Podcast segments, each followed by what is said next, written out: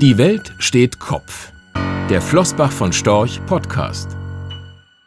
Etwas ketzerisch ließe sich anmerken, dass es die Zinswende tatsächlich gegeben hat, nur ganz anders als viele das erwartet hatten. Denn die Zinsen sind nicht deutlich gestiegen, wie viele Sparer es sich sehnlichst wünschen, sondern weiter gefallen. Eine Wende, ja gewiss, nur in die falsche Richtung. Aber warum?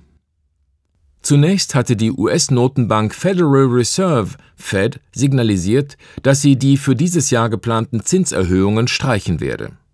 Außerdem wollen die Notenbanker im Herbst den Abbau der gewaltigen Notenbankbilanz stoppen. In den Büchern der Fed stehen Anleihen im Wert von umgerechnet fast 4 Billionen Euro. Es dauerte nicht lange und die Europäische Zentralbank EZB zog nach. EZB-Chef Mario Draghi verschob die erwartete Zinserhöhung, es wäre die erste seit der Finanzkrise gewesen, auf 2020. Frühestens. Draghi selbst wird dann nicht mehr im Amt sein.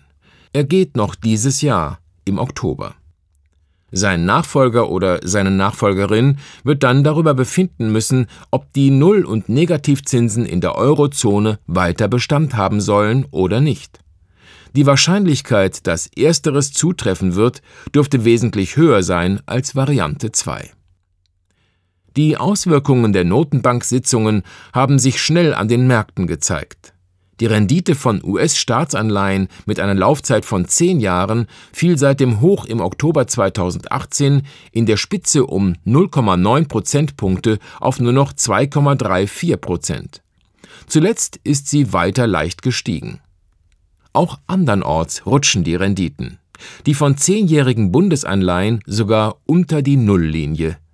Weltweit sind die Renditen bei Staatsanleihen im Wert von sage und schreibe 9.700 Milliarden Euro negativ.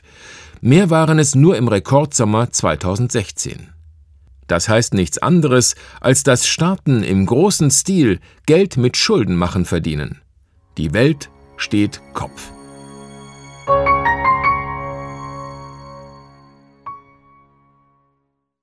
Rechtlicher Hinweis. Diese Publikation dient unter anderem als Werbemitteilung. Sie richtet sich ausschließlich an Anleger mit Wohnsitz bzw. Sitz in Deutschland.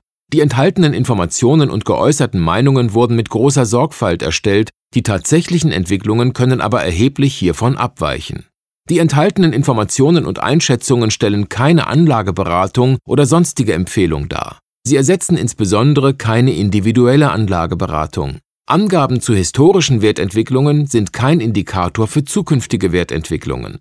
Relevante rechtliche sowie weitere Unterlagen zu Flossbach von Storch Fondsprodukten sind auf der Webseite www.flossbachvonstorch.de abrufbar.